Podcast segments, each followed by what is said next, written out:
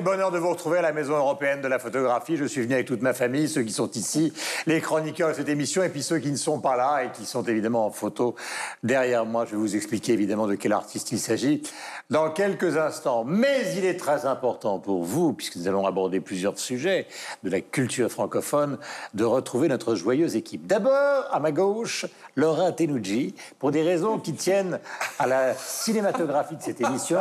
Je n'ai pas le droit de la regarder, ni même de l'embrasser, donc je lui serre la main, une sorte de Mr Bean de l'actualité francophone. Bonjour Guillaume. À sa gauche, il est déguisé en moine bouddhiste, mais c'est une exception. Michel Serruti, des vacances passées en Bourgogne, dans les Alpes, il n'a pas vu la mer, et du coup, il ne plaisante plus avec ses tenues, il est austère. Sylvestre Desfontaines de la RTBF, que vous connaissez, mon cher Sylvestre. Bonjour, Guillaume. Je vous embrasse, c'est une sorte de... Voilà, c'est une sorte de baiser de loin. Quant à Myriam Fémieux, que nous allons retrouver à Montréal euh, bientôt, eh bien, elle a traversé donc euh, l'océan pour être avec nous, euh, puisque vous savez qu'elle travaille, ma chère Myriam. Je ne sais pas si j'ai le droit de vous regarder ce regard intense qui me caractérise de Radio-Canada. Nous étions, pas moi malheureusement, à Dakar, au Musée des civilisations Nous voici donc à la Maison européenne de la photographie pour donc rendre hommage non seulement à cette institution, mais à cet artiste très particulier et réjouissant qu'est Hassan Hadjaj. Mais c'est le moment, après cette introduction un peu longue mais intense, de vous présenter nos instantanés photographiques. Et bien que n'ayant pas le droit de vous regarder, ma chère Laura, je me tourne vers vous. Eh bien, Guillaume, c'est un instantané de Jacques Chirac qui a été d'ailleurs euh, très impliqué euh, dans cette maison euh, européenne de la photographie où nous nous trouvons. Et même si trois semaines se sont écoulées, je n'ai pas résisté de vous montrer ce cliché où il embrase chaleureusement Simone Veil. cliché assez rare qu'on peut retrouver sur un blog qui s'appelle Fuck Yeah Jacques Chirac. Oui, je sais que c'est pas très francophone, mais en tout cas, c'est un blog qui existe depuis 2011. C'est vous dire si Jacques Chirac est culte. Mes trois hashtags, donc, c'est Chirac, veille et culte. Nous allons passer maintenant au Lao-Tse suisse. Quel est le petit instantané que vous nous avez trouvé? C'est une photo euh, tirée euh, bien de la Biennale de la photographie qui vient de se terminer à Genève, une photo que l'on doit à Mathieu Bernard Raymond, une photo immense, on ne le voit pas sur l'écran, mais elle fait 410 mètres carrés, imprimée sur une bâche qui recouvre un bâtiment en rénovation que vous pourrez voir pendant une année, et puis qui a la particularité, le décor a été créé grâce à un programme informatique qui reprend des parties du personnage central qui, lui, est parfaitement humain. Ça doit être quelque chose. Ça, c'est un commentaire. le bon a parlé. Sylvestre. Une des nombreuses déclinaisons de Petit ours brun, c'est la photo que je vous propose aujourd'hui euh, pour rendre hommage à Claude Lebrun, qui est la maman de Petit ours brun. Petit ours brun, euh, une bande dessinée, euh, aussi une, une série animée qui est née en 1975-1975. Myriam moi, je vous ai amené une photo de Webster. Webster, c'est un gars de Québec, un rappeur érudit, historien, qui est présentement en tournée internationale pour présenter un atelier hyper intéressant sur l'histoire du rap et sur la théorie euh, de la construction d'une chanson rap. Même les gens qui n'aiment pas ce style de musique-là sont captivés par ses paroles. Et en plus, il est présentement en nomination pour un prix euh, prestigieux pour euh, les droits et libertés de la personne. Donc, Webster à découvrir. Rap franco, théorie, humaniste. Voilà, on ne se refait pas. J'ai choisi une photo de Francis Bacon, euh, immense artiste, exposition au centre Pompidou, le seul homme au monde qui se coiffait tous les matins avec du cirage. Euh, le sommaire de cette émission, le voici. Nous étions à Dakar, au Sénégal, la semaine dernière. Nous voici à Paris, où nous allons rester africains grâce à notre premier débat autour de l'album posthume de Rachita, intitulé justement Je suis africain. L'écrivain belge Charlie Delwart se raconte en chiffres, en données et en souvenirs très factuels. C'est une data biographie que l'équipe a lue. Notre dernier débat tournera autour de la photographie marocaine et en particulier autour d'Hassan Ajaj qui a en ce moment carte blanche à la Maison européenne de la photographie qui nous accueille. Invités instantanés coup de cœur sont aussi au programme. 300 millions de critiques, c'est maintenant. Le premier sujet de cette édition est consacré donc à un album posthume de Rachid Taha, qui nous a quittés, vous vous en souvenez, il y a un an, malheureusement victime à 59 ans d'une crise cardiaque. Il avait inlassablement avec son groupe Carte de séjour et ou en solo ensuite lutté contre le racisme. Il a eu rencontré et croisé Robert Plant de Led Zeppelin à plusieurs reprises. C'est un album posthume qui sort, euh, qui s'intitule Je suis africain, écrit et chanté en arabe, en français et en anglais. Nous allons en découvrir un extrait et ensuite en parler.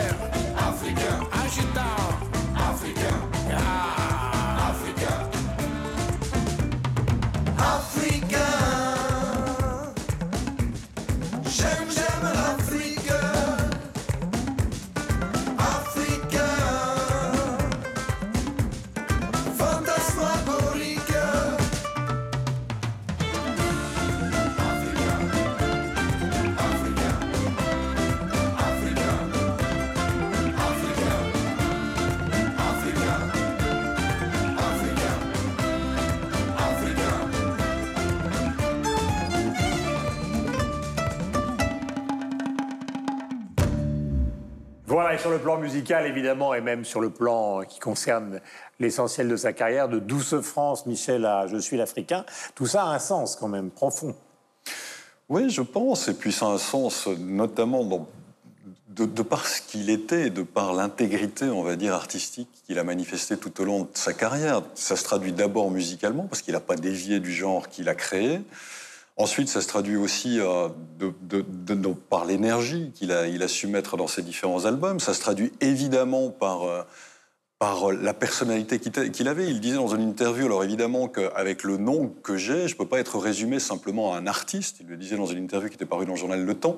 Je suis aussi un phénomène social, euh, parce que c'était à, cela qu'on pouvait évidemment l'associer. Donc son œuvre musicale, elle va forcément de pair avec la défense de ce qui a toujours été euh, son, discours, qui était celui d'un multiculturalisme, celui d'intégrité, celui de respect des autres, celui évidemment eh bien, de mettre euh, en avant, ou en tout cas de ne pas mettre de côté plutôt euh, l'Afrique et, les Africains, d'où le titre de son dernier album, d'où Carte de séjour, évidemment, quand il a commencé avec son premier groupe, qui était aussi un, une pancarte, enfin une, volonté manifeste de, parler d'une certaine France et d'une certaine ségrégation qui pouvait avoir lieu à ce moment-là, puis qui existe encore aujourd'hui. Donc voilà, son œuvre, elle est, c'est ça qui va de pair avec, euh, avec Rachid dont on a déjà parlé pour moi. Il y a une intégrité à la fois musicale dans le style qui a été le sien, duquel il n'a jamais dévié et qui est reconnu par les autres musiciens. Et puis il y a aussi une intégrité simplement dans le discours et dans la posture qu'il avait, qui était celle bien de la défense et de la valorisation euh, de mhm. l'autre avec un A majuscule. Voilà, et Sylvestre, il y avait aussi une des caractéristiques, c'est qu'il a donné euh, à un des titres de l'album le surnom de celui qui est sur les murs ici. Exactement, Andy Walou, qui est euh, donc euh, une référence à, à Sanajage, donc et qui, je trouve et à Andy Warhol. Et, Andy Warhol, je trouve ça Sanajage qui fait une, un pop art, hein, il faut le dire comme ça, parce qu'il il, il prend des éléments de la vie quotidienne et il les met notamment autour de, ses photos. C'est intéressant d'être euh, autour euh, et d'être au milieu de ses œuvres en parlant de, de Rachita, parce que euh, quand on regarde ses photos, on voit effectivement toute la richesse et tout le, côté intéressant de l'Afrique qu'on retrouve dans ce disque. On n'a pas parlé de ce morceau qui s'appelle Je suis africain. Il a décidé carrément de donner le, titre de, de l'album euh, à un morceau et vice-versa. Euh, et il y a un name dropping dedans. Enfin, il cite euh, Derrida, Marley, Hendrix, Aimé Césaire, Mandela, Lumumba. Et tous ces gens cohabitent ensemble. Il montre bien à quel point il considère que la diaspora africaine s'est retrouvée dans tous les pays c'est aujourd'hui le sens justement d'un musée euh, où on est allé dernièrement euh, à Dakar. Donc il y a vraiment un lien, cette connexion, ce, vraiment ce retour aux racines et euh, ce retour mm. à effectivement toutes ces connexions qu'on peut faire entre toutes les formes d'art aujourd'hui et entre toutes les la, diaspora qui se trouve autant à Haïti qu'au Kenya que, partout ailleurs dans le, mm. en Afrique. C'est très intéressant, je trouve, à, ce niveau-là. D'ailleurs, je crois qu'il n'avait pas, il pas souhaité obtenir la nationalité française. Il avait mm. gardé sa nationalité algérienne, quand bien même il était en France depuis, euh, depuis ses 10 ans. Je crois qu'il il était venu avec ses parents lorsqu'il avait 10 ans. Euh, ce qui témoigne aussi de sa volonté de rester complètement ancré dans, dans, son, dans le continent qu'il a vu naître, en tout cas. On se dit juste, alors la fin s'appelle Happy End, on se dit malheureusement j'aurais tellement eu envie de voir ce disque sur scène. Euh, il est tellement protéiforme, tellement plein de vie, et je trouvais que la pirouette Happy End à la fin était quand même euh, pas mal. d'autant plus que la vie de Rachita n'a pas été tranquille, euh, c'est moins qu'on puisse dire, parfois de grandes difficultés artistiques, de grandes difficultés financières, euh, même s'il a connu justement des, heures de gloire et ami donc de Hassan Adjaj. donc vous voyez les œuvres derrière nous.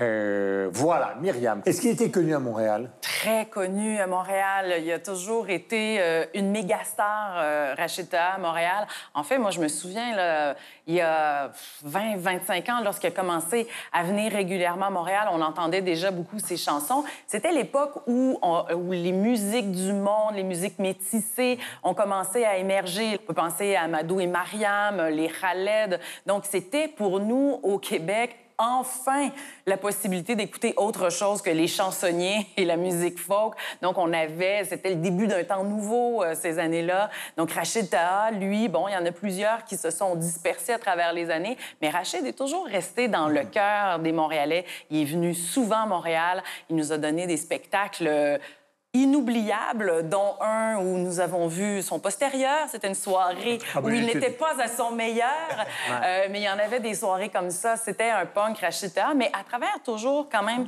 sa présence, il y avait une parole qui était politique. Et c'est ce que j'ai toujours apprécié de Rachita, parce que même avec son côté échevelé, il y avait toujours une parole très politique. Et là, simplement d'intituler son album Je suis africain, en tout cas pour nous, pour des, oreilles de, Nord-Américains, euh, d'entendre un Algérien dire je suis africain, c'est quand même assez rare. Donc, je trouve que c'est une, espèce de parole d'ouverture, une parole de, de savoir d'où on vient. On vient tous de l'Afrique et on va tous peut-être s'y retrouver. Et c'est un peu ça qu'il disait sur son dernier album, qui je trouve signe bien le point final de toute une carrière, toute une musicographie. Regardons un peu sur les réseaux sociaux euh, ce que vous avez trouvé. Alors, exactement comme mes camarades, ça fait l'unanimité cet album posthume. Et ce qui est étonnant, c'est que c'est pas un artiste populaire comme certains le sont sur les réseaux sociaux comme des rappeurs. Et pourtant, il est euh, ultra suivi. Sa maison de disques a créé des comptes euh, Instagram, Facebook, Twitter pour faire vivre sa mémoire. Il y a énormément de commentaires. Et comme sa musique, il rassemble un public très éclectique. C'est-à-dire plein de gens différents se retrouvent en lui. Et c'est une source d'inspiration. J'ai eu la sensation, en égrénant tous les commentaires, de voir Rachida comme une muse. Certains dessinent, d'autres tu dédies des poèmes. Enfin, il y a sorte d'atmosphère toute particulière autour de lui qui règne sur le digital, ce qui est rare par rapport à ce qu'il représente, parce qu'il est un peu marginal par rapport à d'autres chanteurs, comme je le disais, beaucoup plus populaires. Eh bien, sur euh, la twittosphère, comme on dit, pas du tout. Euh, il est très, très apprécié et il fait couler beaucoup d'encre. En tout cas, ce Rachita, un sacré personnage, il faut bien le dire. Vous évoquiez tout à l'heure un concert agité, ma chère Myriam. Il a quand même eu une vie assez agitée et sa pharmacie était bien gardie. Nous allons parler maintenant d'un écrivain belge qui s'appelle Charlie Delvart. C'est bien comme ça qu'on prononce Delwart. Delwart, prononce W. Qui ouvre la porte au style littéraire du, 20, du 21e siècle peut-être, car c'est un nouveau genre de biographie où il se raconte, figurez-vous, en chiffres, en illustrant ses données personnelles, d'histoire évidemment de souvenirs aussi. C'est une data biographie, c'est le titre. Après quelques mots de l'auteur que nous allons écouter, vous nous donnerez votre point de vue euh, de votre espace francophone en commençant par Sylvestre évidemment. Écoutons.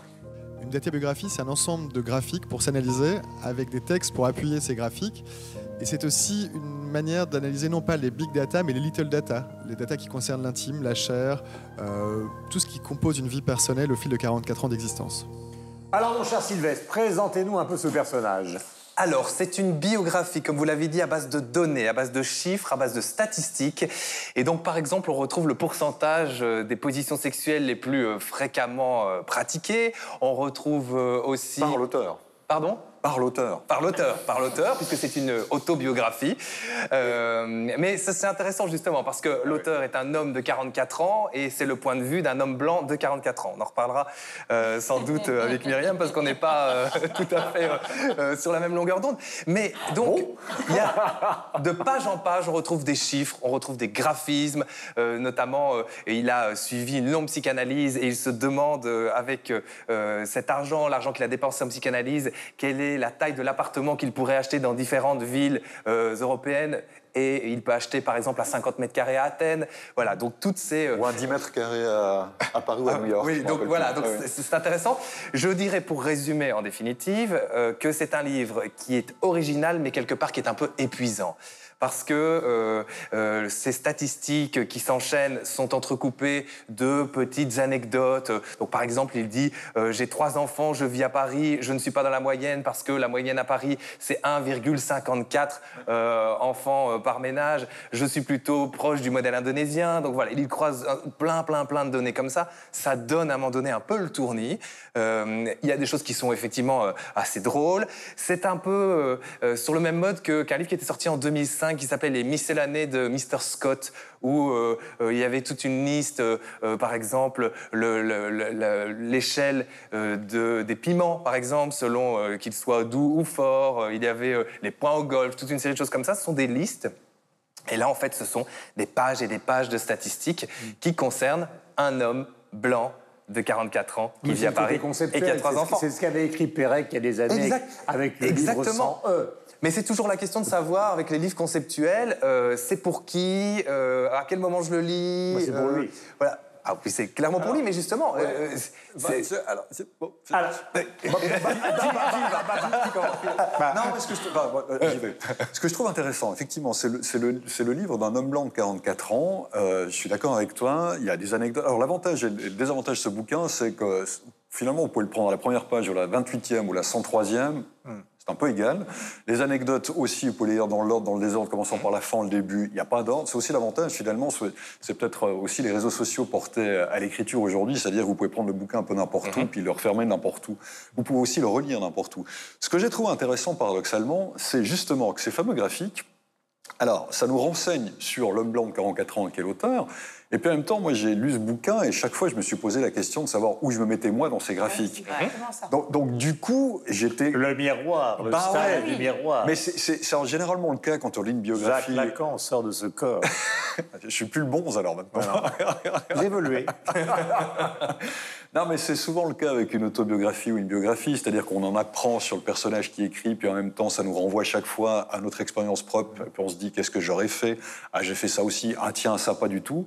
Là, alors c'est beaucoup plus factuel et beaucoup plus statistique. C'est à chaque fois qu'on voit une stat, on se dit euh, finalement, j'ai repassé combien de chemises, j'ai préparé combien de repas, est-ce que j'ai effectivement rangé la chambre de mes enfants? Mes enfants n'ont jamais rangé ma chambre non plus. Là, on est pareil avec l'auteur, en l'occurrence. Donc on est dans l'interface, quoi. Et y, on est vraiment dans l'interface, d'autant plus que les anecdotes, c'est vrai qu'elles sont pas. Enfin, c'est des anecdotes qui sont posées un petit peu par-ci, hum. par-là, donc qui mettent un peu de chair euh, au bouquin, mais, qui sont pas Je vais dire une horreur, parce qu'elle a un côté nationaliste, mais c'est quand même un principe un peu délirant, assez belge, quand même. Ah oui, oui, oui. non, non, non. Il y, a, du Marcel Brutas derrière, il y a du, euh, du, Duchamp. Enfin voilà, je pense qu'effectivement, il y a cette filiation-là. Euh, lui n'a pas. Effectivement, c'est un livre qu'on pourrait considérer comme étant sérieux, puisqu'il est à base de statistiques, à base de mathématiques, etc. mais en définitive. on ne sait pas quelles sont ses sources. On voilà, mais voilà, et on ne sait pas où sont ses, tout ça est. moi, moi, je me suis pas nécessairement posé la question de là où je, me situais. À chaque fois, je me suis dit, mais d'où ça vient? Hmm. euh, Où est-ce qu'il sait qu'il a Peut-être que tout est faux. Et peut-être que tout est faux. Il y a le, je crois qu'il y a le nombre de cigarettes fumées, le nombre de cigarettes qu'il aurait pu fumer. C'est surtout qu'on se dit, finalement, sa psychanalyse, il faut faire attention parce que si après ça conduit à faire des livres comme ça et à se poser de telles questions, Là, euh, effectivement, euh, on sent qu'il sort d'une psychanalyse quand on lit le livre. Peut-être qu'il pourra Non, mais il y a des faire choses-. Puisque nous sommes dans un endroit qui est lié à l'art, par exemple, il y a un très grand artiste qui s'appelle Roman Opalka qui a toujours fait des portraits de lui tous les jours, de toute sa vie, donc euh, de l'âge de 20 ans à un âge plus que vénérable, avec l'évolution millimétrique de son physique et qui donne des œuvres qui sont peintes en plus, hein, qui sont euh, absolument exceptionnelles. Et ça participe de cet art conceptuel-là, euh, presque d'une farce, et en même temps, bon, pour Opalka, on sait que c'est lui, dans ce cas de Melvark, on ne sait pas du tout. C'est un jeu aussi. Oui, et ce qui est intéressant, c'est que c'est furieusement dans l'air du temps, puisqu'on n'arrête pas, notamment en Belgique, de parler de data maintenant, de données. Euh, Il y, a des- entreprises belges qui sont spécialisées, je lisais ça récemment, spécialisées par exemple dans le scanning des gens qui font euh, leurs courses. Et donc on sait ce qu'ils achètent, à quel moment, le parcours euh, qu'ils euh, empruntent dans les grands magasins. C'est à, à base de ça aussi, ce livre. Et donc, comme toute œuvre, j'allais dire, ou un certain nombre d'œuvres euh, contemporaines, elles sont elle est contemporaine parce qu'elle se base sur un dispositif qui est aujourd'hui un dispositif qui est à la base de notre vie. Je, suis- ben, je suis d'accord avec, euh, avec Sylvestre et c'est- c'est- et c'est pour ça que j'avais beaucoup d'attentes euh, pour ce livre-là. Mais. Parce que, oui, il y, a y plusieurs mais. Euh, je- oui, bon, bon d'abord, l'homme euh, de 44 ans, euh, blanc privilégié, comme si on avait besoin d'un de plus qui s'exprime sur la place publique et dans les médias. Vous voulez quoi? Vous voulez nous supprimer? Ben, non, mais c'est parce qu'il y en a quand même beaucoup, non? Oui, bon. Adieu. Donc, tout d'abord, et, bon, mettons ça de, de côté, mais justement, quand on, euh, on se penche sur euh, les datas, les données, dans un monde comme le nôtre, aujourd'hui en 2019, où tout est algorithme, tout est donné, toutes nos, tous nos faits et gestes euh, deviennent statistiques euh, qui peuvent ach- être achetés très, très cher et qui changent le cours d'à peu près tous nos rapports humains aujourd'hui. J'avais l'espoir que dans ce livre-là, on aille justement un tout petit peu plus loin que le personnage égocentré de ce livre-là, de nous les mettre en contexte, de nous expliquer pourquoi c'est si important. Euh, par exemple, il y a tout un pan sur le 11 septembre. Euh, pourquoi? Je n'ai pas très bien compris. Pour moi, c'était le moment charnière où on pouvait justement, parce que 11 septembre 2001, on sait très bien que c'est le moment où on a commencé à, à- à ramasser toutes les données sur tout un chacun et que ça valait quelque chose et qu'on pouvait être fiché euh, par rapport à nos informations. Et là, il nous parle du 11 septembre, on tourne la page et puis là, on parle de pizza euh, qu'il a mangé. Donc, je, je trouve qu'on reste Myriam, dans C'est le l'anecdote. principe de l'ego trip. Ben, c'est un ego trip, exactement. Voilà. Donc, c'est pas un roman, euh, c'est pas un essai, euh, on me raconte pas une histoire. Euh, donc, je suis restée Et l'effet du stade du miroir n'a aucun effet Ben, sur vous? Non, pas du tout. Au début, c'est assez, euh, c'est assez euh, rigolo parce que justement, on lève les yeux, on se dit ah moi, ça serait quoi Mais passer l'anecdote, je trouve qu'il n'y a plus grand chose de si Hum. intéressant. Euh, Il n'y a pas un exercice littéraire non plus Ah au-delà de. Donc voilà, je me suis. Déçu, peu. Je- Peut-être ça peut être un livre qui reste sur la table à café ou à la salle de bain qu'on feuillette comme ça. Mais au-delà de ça, je suis désolée. Ouais, c'est ça. Aux toilettes. Mais non, Sylvestre mais tout le monde- Bon, alors, attendez, attendez, attendez. Il en est question dans le livre. Ouais, c'est pour ça que il donne le nombre d'heures qu'il a passé aux toilettes, quand même, jusqu'à 44 ans. Donc là, est-ce qu'on se compare ou pas Vous avez Mais- le chiffre Euh, Je ne l'ai plus en tête, mais il y en avait beaucoup, je peux vous dire. Ouais. Et en plus, il se projette sur l'avenir. Il estime qu'il va vivre jusqu'à 80 ans. Donc, il dit nombre d'heures qu'il me reste à passer aux toilettes. Vous voyez, c'est... Donc, par rapport au miscellanée de Monsieur Scott, qui était quand même un ouvrage qu'on pouvait offrir, là, je ne sais pas si j'irais jusqu'à offrir euh, celui de, de l'auteur. Mais euh, alors, sur les réseaux sociaux, c'est un- pour l'instant, on n'en parle pas trop. Il est défini comme un objet littéraire non identifié. Pour rejoindre, on a du mal à le définir. Et c'est vrai, je rejoins Michel, qu'il y a ce côté interface, on se pose des questions. Chacun a une page qui l'a marqué. Moi, c'est euh, le vol des objets. Il y a toute une page. J'ai volé un briquet, un stylo, intentionnellement, non intentionnellement. Et je me dis, mais attends, comment il peut savoir s'il en a volé 20, 18 Donc on sent qu'il met euh, voilà, une grande part d'imagination. Et ce qui est déceptif, c'est plutôt que les anecdotes sont euh, plates. et qu'il aurait pu en faire un livre beaucoup plus humoristique sans aller sur un. Voilà, tout en restant dans l'ego trip. Nombre Mais de non meurtres, 40. Mais non, mais qui, qui mettent plus d'humour dans ces anecdotes parce qu'il ra- il nous raconte. C'est trop factuel. Mm. C'est original comme format, mais c'est très factuel. S'il avait pris plus d'humour sur euh, les objets volés en nous racontant des anecdotes un peu plus truculentes, peut-être que ça nous aurait plu le belge davantage. qu'il est, effectivement, on aurait aimé qu'il soit plus belge dans la façon dont il a écrit Exactement. ce qu'il nous raconte, sans vouloir euh, voilà, par- participer de Mais- poncif pour, pour ce qu'est les Belges, mais ça manque un peu de euh, surréalisme. il sort d'où ce garçon? Je vous Du avoue ventre de je sa mère. je- Eric. Ça, c'est la statistique numéro un. Ah, mais Mais je vous avoue que j'en ai- j'en avais pas beaucoup entendu parler. J'avais entendu parler de lui. Il avait fait un livre qui s'appelait L'homme de profil, même de face, il y a quelques années, qui était un livre aussi conceptuel à base de listes cette fois-ci. Et donc, euh, euh, c'est un, voilà, c'est un, visiblement un, un garçon qui vit à Paris depuis des années. Je vous avoue, encore une fois, que je, je sais qu'il est passé d'une grande maison d'édition à une autre grande maison d'édition, mais c'est à peu près tout. Euh, donc, euh, j'ai- j'étais un, un peu surpris Oui, c'est de la découvrir. singularité de ce personnage. Voilà, mais il est très belge. fait- Ça, c'est vrai, on peut le Qui dire. fait, qui voilà. fait son intérêt. et surtout dans, dans le monde dans lequel on vit, j'aurais peut-être aimé avoir ça sous forme de, de vidéo, par exemple. Euh, de vidéo, euh, avec des graphismes, avec des schémas, avec de la couleur, etc. Là, ça- c'est quand même très rêche, quoi. Enfin, c'est, euh, ce sont des graphismes qui sont parfois un peu euh, esthétiques, euh, parce que mis en forme d'une certaine manière, ça, il y a quand même une recherche euh, là derrière, mais c'est un objet qui est assez étrange et inclassable au final. et J'ai un peu de mal personnellement à me positionner par rapport à lui. Mais en même temps, Et on le- termine. mais en même temps, le fait justement qu'ils prennent pas plus de place au niveau graphique, au niveau visuel, moi j'ai l'impression que ça, ça nous donne plus de permis de- place de t'y à nous, parce qu'on nous livre pas un produit qui est complètement fini comme une série télévisée ou un film, Mhm. etc., dans lequel finalement il y a peu de place pour l'imaginaire. Là, les graphiques, des fois, il faut les regarder à deux fois parce qu'ils sont pas non plus, c'est pas les fameux camemberts euh, qu'on retrouve dans, dans les statistiques habituelles. Donc des fois, moi, j'ai pas tout de suite compris le graphique non plus parce qu'il y avait une esthétique qui était particulière. Mais ça nous amène, enfin moi, ça m'a amené systématiquement à, je me répète, À penser à vous. Ouais, c'est mon côté égocentrique. Nous rappelons donc le titre du livre et le nom du personnage. Charlie euh, Delouart, euh, c'est son- On lance le W, hein, c'est bien. on prononce le W et euh, c'est Data Biographie.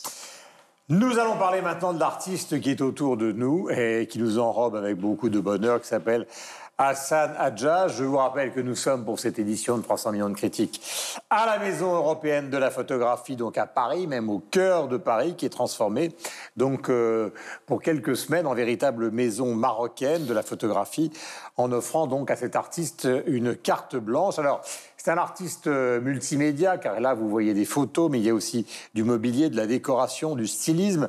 C'est un artiste qui est vraiment éclectique, qui a passé une grande partie de sa vie à Londres, qui a des ateliers à Londres et donc à, Marrakech. Nous allons vous présenter quelques images de son œuvre et nous allons recevoir Laurie Hurwitz, qui est la commissaire de cette exposition très réussie. Regardez.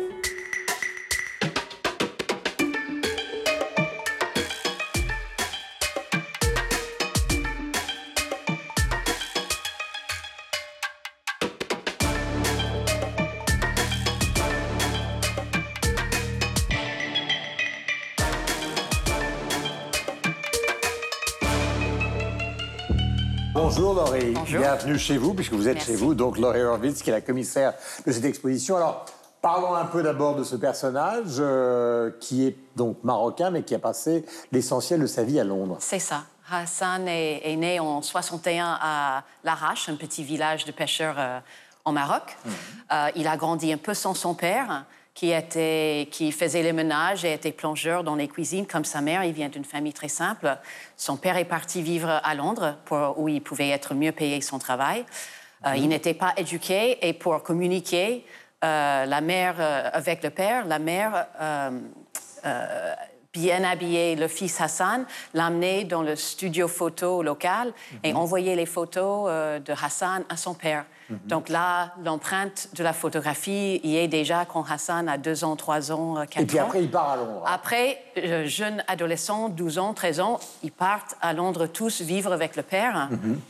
Il vit mal le changement. Il parle pas anglais. Il arrive en milieu de l'année scolaire. Il a du mal à s'insérer euh, et peu après, il quitte l'école. euh, il, il, euh, il essaie de se trouver.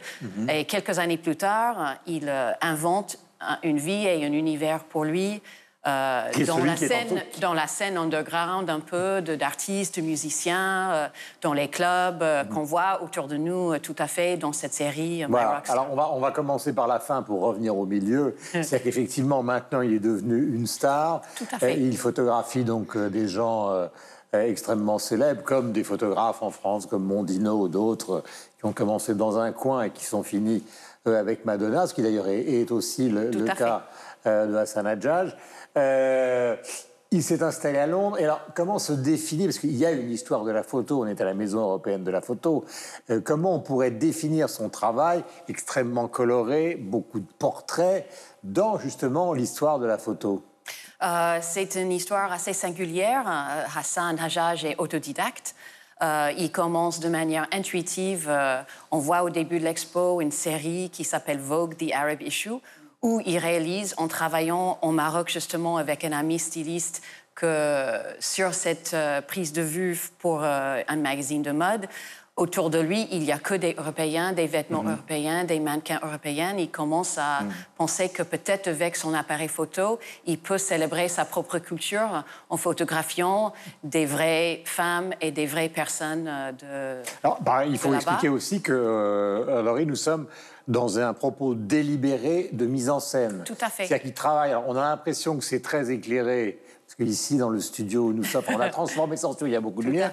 Mais en fait, c'est en lumière naturelle. Il met un fond. Par exemple, si on regarde le personnage qui est en face de nous, qui est ce jeune homme avec le fond rose, il le met face à une lumière naturelle, il l'habille entièrement. Oui. Ce- Parfois, c'est les vêtements de, de son sujet. Souvent, il habille ou il propose des chaussettes, euh, des lunettes de soleil un peu ludiques, des bonnets, euh, des chapeaux, etc. Le, la plupart du temps, c'est dans la rue. C'est un studio éphémère qui peut se trouver à Marrakech, à Londres ou ailleurs. hein. Il met un fond, comme vous dites, il se met par terre, il fait un- une prise de vue en contre-plongée, un peu pour magnifier ou sublimer son sujet, parce que toute cette œuvre est très joyeuse et c'est une célébration de- du métissage de plusieurs cultures. Donc on voit dans les vêtements, les vêtements traditionnels euh, marocains, mais aussi un style extrêmement coloré, exubérant, qui est le style urbain londonien ou d'autres influences également. On est très très loin évidemment de, de Richard Avedon ou de, de grands photographes, ou comme David. Bailey qui se parle de, de, euh, de- de photographes anglais. Il y a une chose qu'on retrouve dans l'intention, les portraits, etc. C'est les grands photographes maliens aussi. Tout à fait, c'est tout à Et fait là, un on voit qu'on est en Afrique, c'est-à-dire on, on fait poser, on, on fait, on fait poser les, photos, les, les- On fait une mise en scène, on fait poser voilà. en studio. mais très simple en fait. Voilà, et c'est tout à fait un hommage de, de, de ces héros qui seraient le Samuel Fosso, Malik Sidibé ou Seydou Keita, tout à Oui. fait. Et ça, c'est très présent. Dans... Alors, tout à l'heure, je disais euh, euh, que c'est un artiste multiforme, parce qu'effectivement, là, nous sommes dans une salle de photo, mais il y a beaucoup d'autres choses. Oui, il fait des mobiliers, il fait des motifs qui sont sur des papiers peints.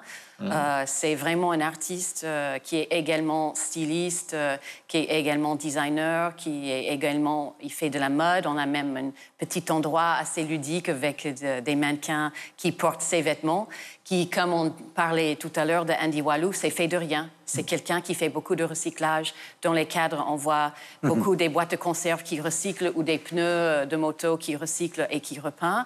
Euh, et on voit également dans ses vêtements, il recycle beaucoup euh, et des idées et des logos euh, empruntés qui sont sur les tissus qu'il trouve au souk avec des, des- des faux logos de Gucci, de Chanel, de Vuitton, etc.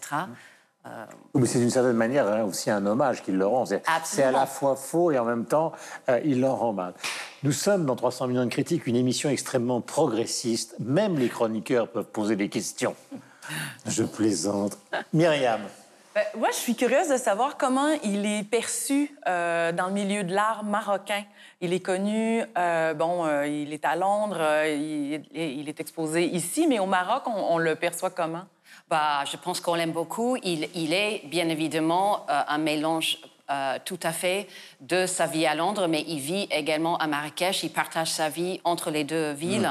Il a un grand endroit à Marrakech aussi où on peut voir ses créations, comme à Londres. Et je pense que Il y c'est a beaucoup de peintres qui vivent à Marrakech. Oui. hein. Maï Bin Bin et beaucoup d'autres qui Tout sont installés là-bas, Oui. dans des petits hameaux Oui. où il y a même des communautés d'artistes Oui. Qui sont dans, la- dans les, les faubourgs de Marrakech. Et j'allais peut-être ajouter que même qu'il y a ce côté très mode, il y a Madonna, il y a des stars, il a fait exposer ses œuvres à, à la boutique Colette il y a quelques années. C'est quelqu'un d'extrêmement modeste, c'est quelqu'un de tout à fait adorable, de, qui était gêné même d'avoir tout cet espace pour lui et qui, comme on peut voir euh, dans, cette, euh, dans cette salle, a beaucoup, beaucoup d'amis autour de lui, euh, créateurs. Mais, mais- mais justement, alors, je, je- je rebondis là-dessus. C'est Rebondissez. Comment lui se perçoit, indépendamment de savoir comment il est perçu au Maroc, c'est comment est-ce que lui se perçoit, sachant, c'est ça qui est intéressant, je trouve, dans son travail, c'est à la fois il est multiple dans ce Oui. qu'il aborde, puis en même temps il y a un univers qui est cohérent. Mais euh, enfin, je sais pas, est-ce que, dès le départ il a voulu ça ou finalement les, les choses se sont, se sont mises en place, Je pense pas, que- pas de vers lui, parce qu'il y a une démarche artistique, Oui, mais presque. Je, euh, je- je dirais que c'est tout à fait, ça s'est fait de manière très intuitive et très naturellement. Il a, il- il- il- comme il dit lui-même, il vient de rien et je pense qu'il est le premier, le plus surpris par tout ce qui lui arrive. Hmm. Il y a des choses qui sont très amusantes quand même, c'est des contradictions apparentes. Par exemple, les bikeuses euh, qui Oui. sont au fond, Oui. mais qui sont en même temps voilées. Donc Oui. il, y a, il y a à la fois la revendication, on a l'impression euh, d'être dans un film d'Elia Kazan, elles sont là, mais en même temps Tout elles sont fait. totalement maroquinisées, si je puis dire. Puis en plus avec le voile, mais en même temps avec des lunettes. Enfin, Oui, ce qui est très c'est le pouvoir surprenant. des images justement d'être euh, d'être un peu explosive. qui est très surprenant, c'est qu'en fait, ces femmes-là sont des, principalement des tatoueuses de aînés qui sont amies avec Hassan, qui s'habillent comme ça et qui se déplacent en ville sur des motos. Ouais. Donc, ce n'est pas une invention de sa part. Il trouve ces femmes très belles, puissantes, libres, et il voulait montrer ce côté qu'il trouve... euh, Puis dans l'ensemble de l'Afrique, le deux roues, y compris la mobilette, a un sens Voilà. beaucoup plus, enfin, bien supérieur à ce que nous connaissons, bien que nous y revenions maintenant par le biais du, du vélo. Sur votre petite machine, que Oui, moi j'avais une petite question. Il y a beaucoup de photos logotées avec des, des marques de luxe. Est-ce qu'il il a déjà été contacté par ces marques-là? Parce que c'est un hommage, vous le disiez Guillaume, mais on se dit c'est- c'est tentant aussi de dire bah, tiens, on va récupérer son travail pour l'exposer, pourquoi pas à la Fondation Vuitton? Oui, euh, je ne sais pas si ça va se faire un jour, mais je sais que, mais je sais que c'est, il est très apprécié euh, par les gens qui, qui travaillent pour ces marques-là. Euh, ceci dit, il, a jusque-là refusé. Il a collaboré, je pense, avec Reebok, mais il a refusé de faire des vraies collaborations. Euh, il est, c'est quelqu'un qui est très indépendant. Nous sommes avec Laurie Horvitz. C'est la dernière question va venir de Sylvestre, qui est assis à vos côtés, Laurie. Euh, vous l'avez dit, euh, il part de rien. Euh, Walou en arabe, on dit Walou, c'est le nom que lui avait donné Rachita. Quand on regarde son œuvre, il y a beaucoup de recyclage. Moi, je pense à. bah, Indubitablement à Warhol, Oui. les soupes Campbell, les boîtes de soupe Campbell, il met des boîtes. euh, Coca-Cola voilà. Comment lui s'inscrit justement Est-ce que lui, il voit une filiation Il commence, lui s'inscrit. Je vois Duchamp aussi, Marcel Duchamp avec euh, euh, l'urinoir. Enfin, il n'y a pas d'urinoir ici, mais il y a, d'autres choses dans, dans les photos. Comment lui s'inscrit là-dedans en fait? Les différentes euh, influences qu'on vient de nommer sont, tout- sont toutes pour lui importantes. Et le pop art et Andy Warhol, bien sûr, mais également, comme on disait, euh, le, le- le photo de studio africain, le, le- le style dans les clubs euh, où il a grandi à Londres, euh, euh, tout de, high and low, comme on dirait en anglais. Ouais, puis il y a un mélange aussi. Enfin, moi, quand je regarde les photos qui sont là, on parlait de, de Sédou Keita, Malik Sidibé, les, grands photographes maliens. Et puis, il y a, moi, il y a- une chose qui, me- frappe, c'est les, peintures de, Jean-Pierre Mical, JP Mical, le peintre euh, congolais, où, on a des, des- des portraits comme ça, alors qu'ils sont peints par contre, mais qui sont extrêmement colorés et qui sont, qui sont presque baroques. Et c'est vrai qu'il y, a- il y a ce mélange entre le portrait très classique, voilà, malien, et puis, et puis cette effervescence, cette exubérance souvent dans la peinture euh, congolaise. C'est des, beaux- c'est des jolis univers. Mais il y a beaucoup de choses, par exemple, dont on pourrait parler pendant des heures, mais nous allons rester là. Par exemple, vous avez celui qui a fait les portraits d'Obama, euh, euh, Kenny Wiley, par exemple. On voit justement des personnages, là, il d'Obama et de son épouse. Alors, ils sont deux, j'ai oublié le nom du deuxième, mais ils sont très centrés, avec un fond qui est extrêmement coloré. Euh, on sait que Warhol a commencé par dessiner des chaussures. Euh, il était... tout à l'heure, j'évoquais donc la carrière de Francis Bacon en montrant une petite photo qui est le peintre euh, peut-être absolu de la deuxième partie du XXe siècle, mais en même temps, au départ, il était décorateur, il n'a jamais pris une leçon de peinture, c'est un autodidacte total.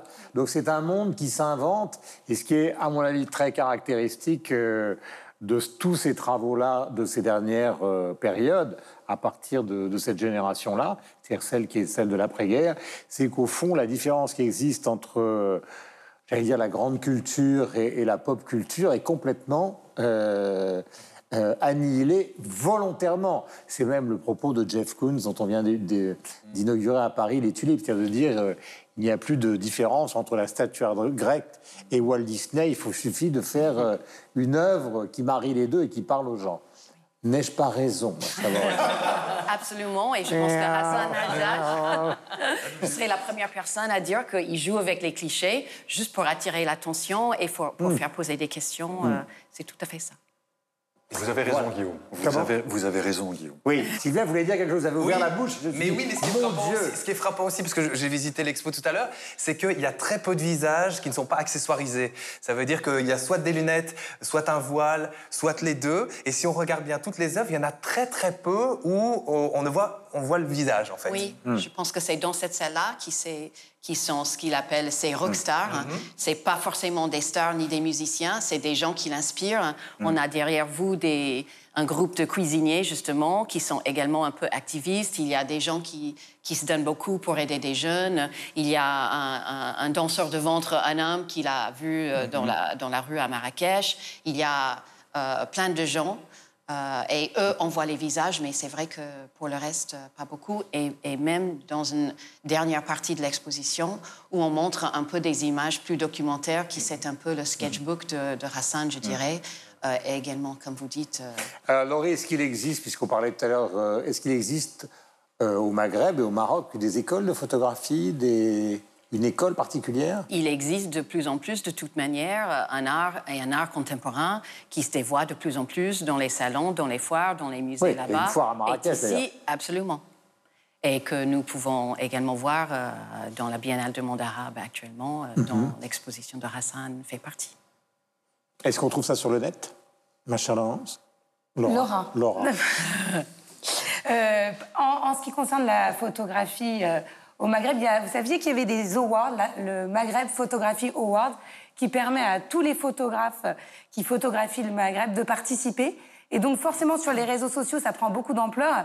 Euh, Hassan Hajjaj a un, un compte Instagram très riche, on voit plein de photos, qui est une source d'inspiration euh, pour les autres photographes. Et donc, à partir de ces concours qui ont lieu, qui sont assez récents, qui ont 2-3 ans, naît une nouvelle vague en fait, de, de photographes et donne envie à des personnes qui n'étaient pas du tout issues du milieu de la photographie de s'engager, de s'intéresser. Surtout qu'aujourd'hui, on peut photographier avec un matériel beaucoup plus simple qu'avant. Donc, on a accès à cette photo. Et effectivement, lorsque vous regardez sur les réseaux sociaux et notamment sur Insta- Instagram, on voit un nouveau courant de jeunes photographes. Est-ce que. Il me venait à l'esprit, parce qu'on parlait de géographiquement de cette photographie, on parlait du Maroc ou, ou du Maghreb en général.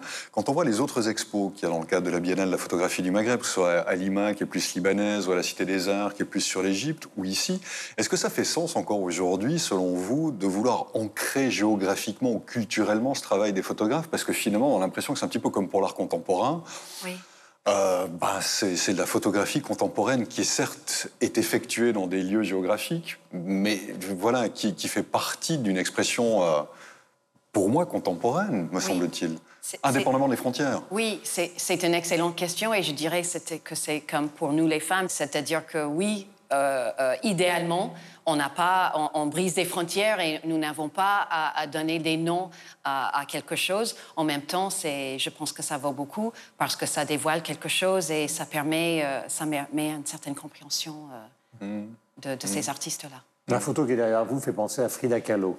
Euh, Oui, juste c'est intentionnel. C'est intentionnel. Oui. Je vous remercie de me... Euh, Sylvestre. Et il y a une artiste d'ailleurs ici qui s'appelle Calo aussi. euh, Non, c'est le, le, le titre de cette œuvre. Elle s'appelle Hindi. Ah, voilà. Et c'est elle, l'artiste chanteur, chanteuse, qui se met en scène un peu à la Frida Kahlo. C'est la chanteuse Indizara. Indizara. C'est ça. Voilà. Vous vouliez Qu'on dire voit quelque également chose à, l'entrée. Non, non, mais justement, j'avais vu une, une grande, une grande photo, justement. On la voit aussi à un autre étage euh, Hmm. avec un cigare, je crois.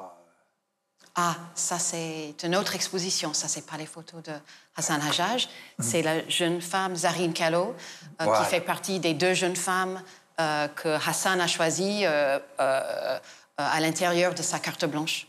Alors Laurie, dernière question concernant justement, nous sommes à la Maison européenne de la photographie, mais pour l'occasion, vous avez changé de dénomination, c'est la Maison marocaine de la photographie. Oui, Pourquoi? Parce que Hassan investit toute la maison, pas juste les salles d'exposition, mais même l'entrée, en, en bas de l'escalier, les ateliers pédagogiques. Il a installé un petit photostudio, euh, la librairie boutique. Également, Hassan voulait euh, que ça ressemble à une maison. On le voit peut-être pas aussi bien dans cette salle-là qu'ailleurs, hein, mais il a, il a laissé ouvertes les stores, il n'a pas occulté les fenêtres. On a même accroché, il y a tout un décor bien évidemment dans l'expo, on a accroché les photos un peu plus haut que, que d'habitude, comme si on, on s'a- on s- était assis dans une maison.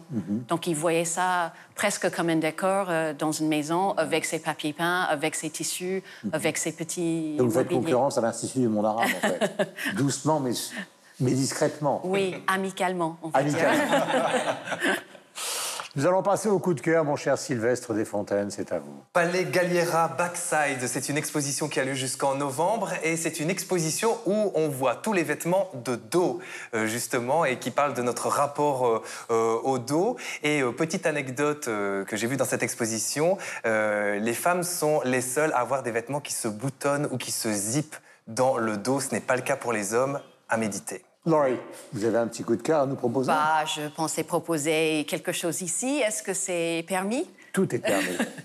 Euh, La boutique euh, de Hassan Hajjaj, euh, ici à la MEP, ça inaugure la nouvelle librairie qui est, qui est agrandie, qui est sur la rue François, François Miron. Et on voit dedans les vêtements de Hassan, les lampes qui sont réalisées euh, de boîtes de sardines, les sacs qui, qui sont faits de, de tissus, euh, de, de sacs de couscous, de graines de couscous ou de farine, euh, plein d'autres choses, euh, et de ces boîtes de thé qu'on peut voir également dans ces cadres-là incrustés où il dessine les motifs. Mon cher On va Bonze. passer à la boutique avant de quitter ce, ce lieu. S'il vous plaît.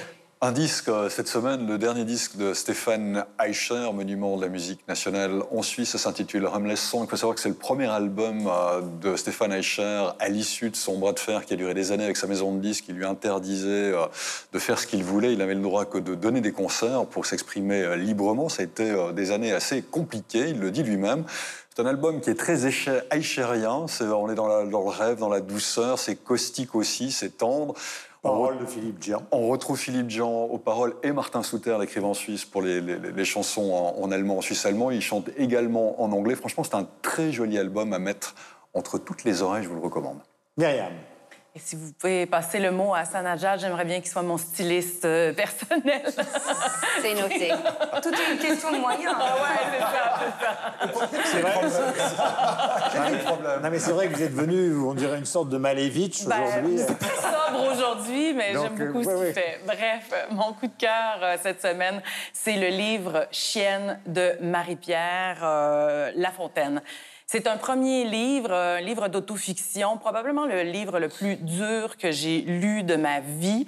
Elle raconte les sévices horribles qu'elle a vécus lorsqu'elle était jeune, mais c'est pas seulement un témoignage, elle a un réel, une réelle démarche littéraire, une réelle plume forte, puissante, intelligente, et c'est vraiment le livre qui fait parler ces jours-ci chez nous. Ça s'appelle Chienne. Mais il lui est arrivé quoi? C'est Tiflian Moix, c'est-à-dire euh, famille ou- C'est, euh, elle, elle appelle ses parents le monstre à deux têtes, et le titre euh, vous indique comment il traitait ses enfants. Laura. Alors, un site culte et culturel, je reviens à mon Instagram, il est encore question de Jacques Chirac. Il y a un site internet qui s'appelle The Chirac Machine, Guillaume, et qui est Oui. absolument phénoménal, puisque vous cliquez sur chacun des mots, ça peut être Alors, attendez Bonjour. Sarat, euh, euh, France 2, dans les yeux, et c'est toutes les Tête de sorties. veau, il n'y a pas, non. Euh, si, il y, a- il y a tout. Il y a tout. Il y en a énormément. Il y en a plus d'une centaine d'enregistrements. Et, voilà, c'est agréable, ça détend, ça fait du bien. En tout cas, il faut rappeler quand même le rôle qu'a joué l'ancien président dans la conception euh, du Quai Branly, euh, qui est quand même un musée qui a joué un rôle historique, même si nous sommes à la MEP. Moi, je vais vous recommander tout simplement le livre qui est l'événement de la rentrée littéraire, qui s'appelle La Maison d'Emma Becker. C'est publié aux éditions euh, Flammarion. Le Goncourt, avec le tac qu'il caractérise, euh, l'a évidemment évité. Heureusement, et ce livre est en piste pour le Renaudot. Et il a pratiquement obtenu euh, tous les prix euh, qui traînaient ces derniers temps. Le prix de Jean-Marc Roberts, le prix, par exemple, du drugstore, etc. De quoi s'agit-il? C'est une jeune femme qui a écrit deux romans. Je sens qu'il y a la tension. Et Vous qui êtes très ce bouquin? Qui- qui- je- Emma Becker. Ah, c'est- ah, Elle a deux écrit Becker, plusieurs romans. Elle est en train de converser avec un ami diplomate à Londres, ma chère Laurie. Et il passe dans une rue où il y a des prostituées et elle dit, elle lui dit, comme une sorte de défi conceptuel, mais je pourrais faire exactement la même chose. L'autre lui dit, mais tu es complètement folle, c'est impossible, tu ne pourras jamais, pardonnez-moi, euh, faire l'amour avec 10 personnes par jour.